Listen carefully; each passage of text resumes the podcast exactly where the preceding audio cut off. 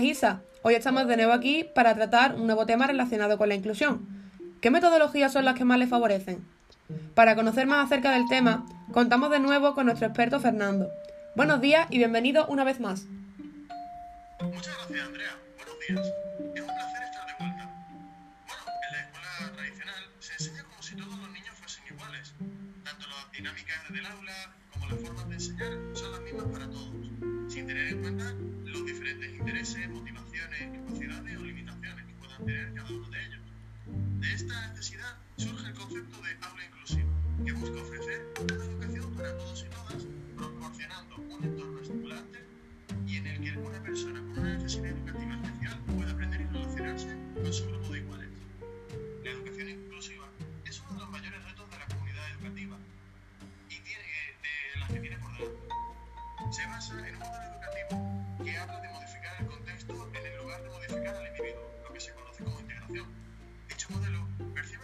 diversificación como una parte más de la realidad humana y que valora y aprende con la diferencia. El alumnado con necesidades educativas especiales no es el único sector que buscamos integrar, pues todas y cada una de las personas que componen el alumnado y el profesorado cuentan con rasgos que les distancian de los demás. Debemos fomentar la socialización para derribar esas barreras y que entre todos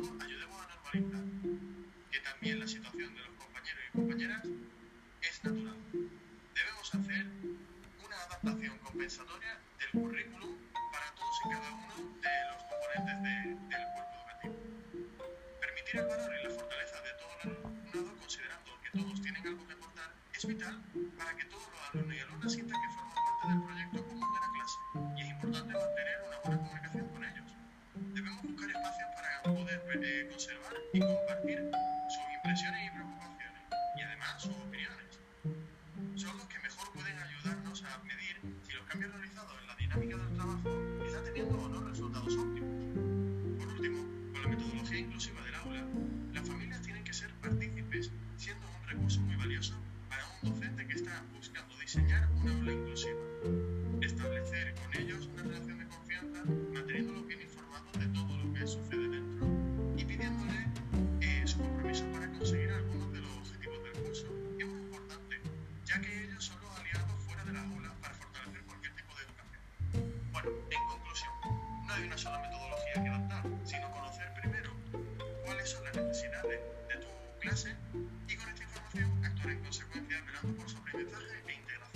Es muy interesante lo que nos estás comentando, Fernando.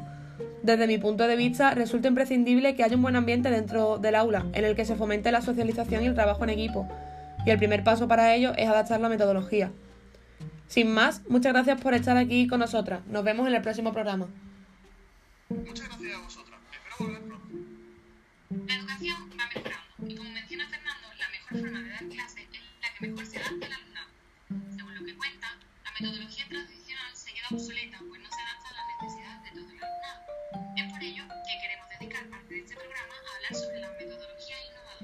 Exactamente, Isabel. Se han ido introduciendo en la educación algunas metodologías innovadoras, como lo son el aprendizaje basado en proyectos, el aprendizaje basado en problemas o la gamificación, entre muchas otras.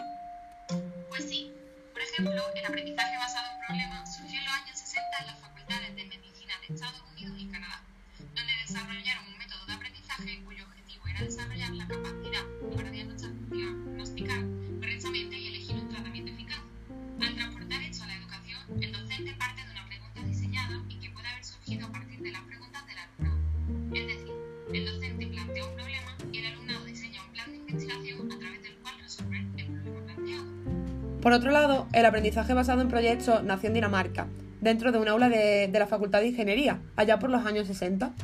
Su objetivo era desarrollar un modelo de aprendizaje en el que los conocimientos tuvieran que dar lugar a un producto final. El alumnado, dentro de este modelo, desarrolla un proyecto para dar solución a un problema real, complejo, significativo e interesante, combinando conocimientos de varias materias. Esto se conoce en educación como interdisciplinariedad.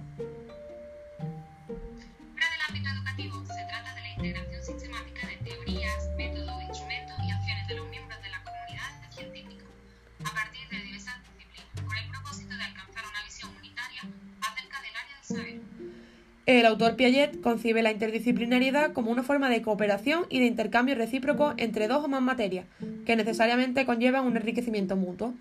La interdisciplinariedad puede darse entonces entre contextos que tienen el mismo tipo de estructura o bien entre disciplinas que utilizan estructuras diferentes.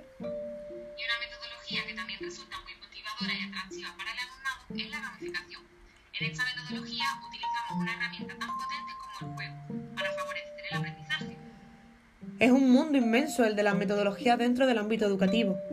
Y son los propios docentes los que deben adaptarla, como ya hemos dicho, al alumnado. Por eso, hoy volvemos a contar con dos de las colaboradoras más queridas por nuestro público.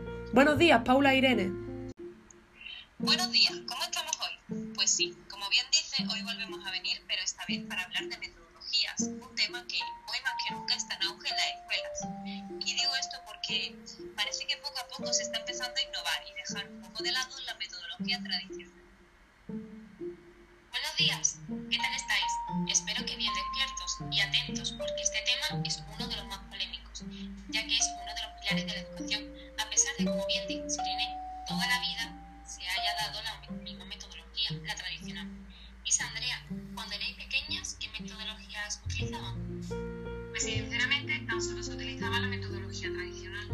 Yo igual que mi compañera, no he tenido la suerte de trabajar con otra metodología.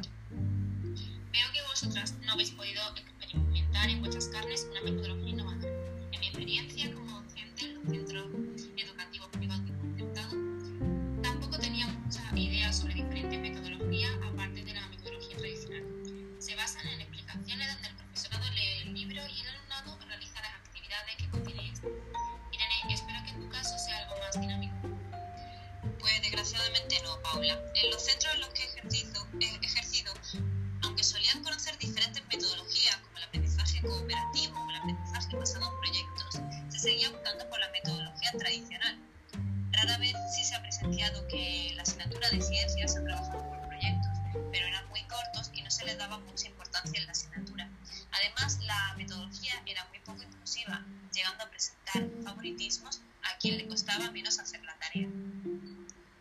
Irene, sorprendentemente, a pesar de que el profesorado no utilizaba una metodología innovadora, no era tan excluyente como estamos acostumbrados a ver.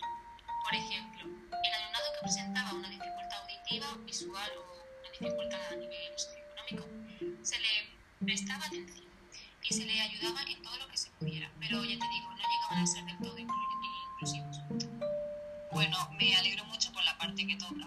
En mi caso, en mi centro público predominaban los y las profesoras que preferían una metodología diferente, pero acababan ofreciendo la tradicional, haciendo que el alumnado sea un mero espectador en el aula. No sé si sería por comodidad o porque veían que había un cierto porcentaje de docentes que decían que la tradicional era la que mejor resultados daba. En mi opinión, la metodología tradicional está un poco obsoleta y carece de sentido práctico,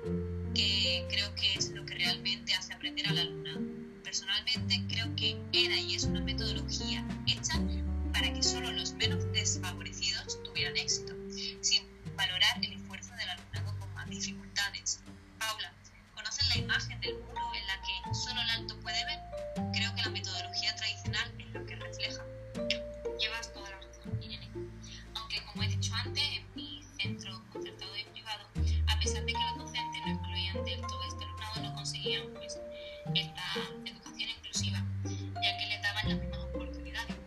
Conforme a tu pregunta, la educación actual ofrece una educación igualitaria, pero lo que debería ofrecer es una educación basada en la equidad, ofreciendo los recursos y las ayudas que necesita cada alumno y alumna, teniendo las mismas oportunidades en su futuro. Y así, ofreciendo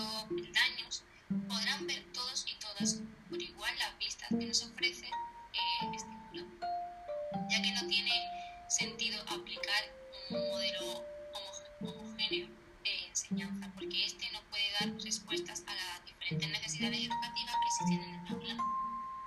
Exactamente, Paula. En vista de implantar una metodología inclusiva en nuestra aula, primero es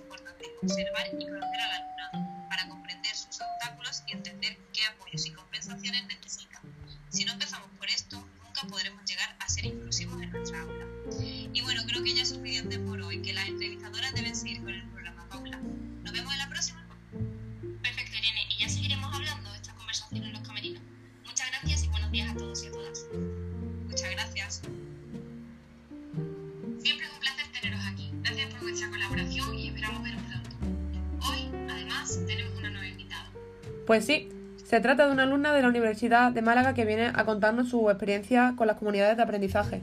Bienvenida. Hola, me llamo Irene Luna. Tengo 20 años y estudio educación primaria en la Universidad de Málaga.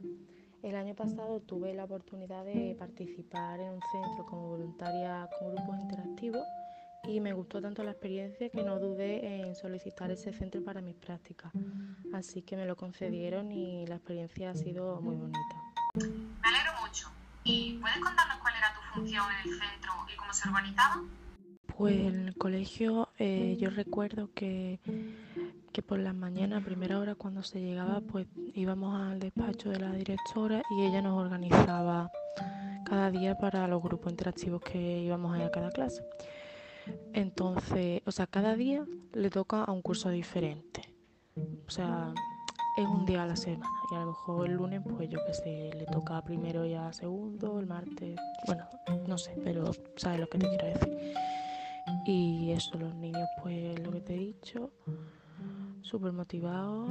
Muy interesante. ¿Y qué tipo de actividades se realizaban? Pues las actividades que yo hacía, pues de todo tipo. En infantil, pues desde dibujar, escribir su nombre con plastilina, hasta en sexto de primaria, pues hacer un cajut, que prácticamente en sexto de primaria lo único que hacía eran cajut, que me parecía que ahí lo- no lo hacían muy bien porque era aburrido. Y luego, por ejemplo, en el otro curso que yo estuve, en tercero, pues ya un poco de todo, ¿no? Por ejemplo, problemas de matemática, juego, el memory les gustaba mucho, vaya que de todo. Pues es muy buena idea, aunque es cierto que los de sexto deberían cambiarlo, pues no se ajustan a la misma idea que el resto de curso. ¿Y qué puedes contarnos sobre el papel del docente en los grupos interactivos? Y los profesores durante la actividad pues depende del curso. Por ejemplo, en infantil, en primero de primaria sí estaban también muy pendientes del, del alumnado. Pero a lo mejor ya en sexto de primaria pasaban totalmente y mientras a lo mejor hacían uno las actividades, el profesor no estaba haciendo nada y nada más lo que hacía era controlar el tiempo, así que de todo. Muchas gracias por contarnos tu experiencia y estar aquí con nosotras. Esperamos verte pronto. Ha sido un placer estar invitada en esta cadena de radio. Espero que haya servido mi experiencia y hasta pronto. Muchas gracias, Irene. Y para concluir con el tema de las metodologías, afirmar que, a pesar de que existen un sinfín de estas, no hay ninguna más inclusiva que otra, pues para fomentar la inclusión es necesario moldarse a las necesidades del alumnado. Y con esto damos por finalizado el programa de hoy. Gracias por acompañarnos un día más. Muchas gracias a todos los oyentes y, como no, a nuestros colaboradores. Y a ti también, Isa. Esperamos que podáis acompañarnos la próxima semana, una vez más, en Radio Meraki.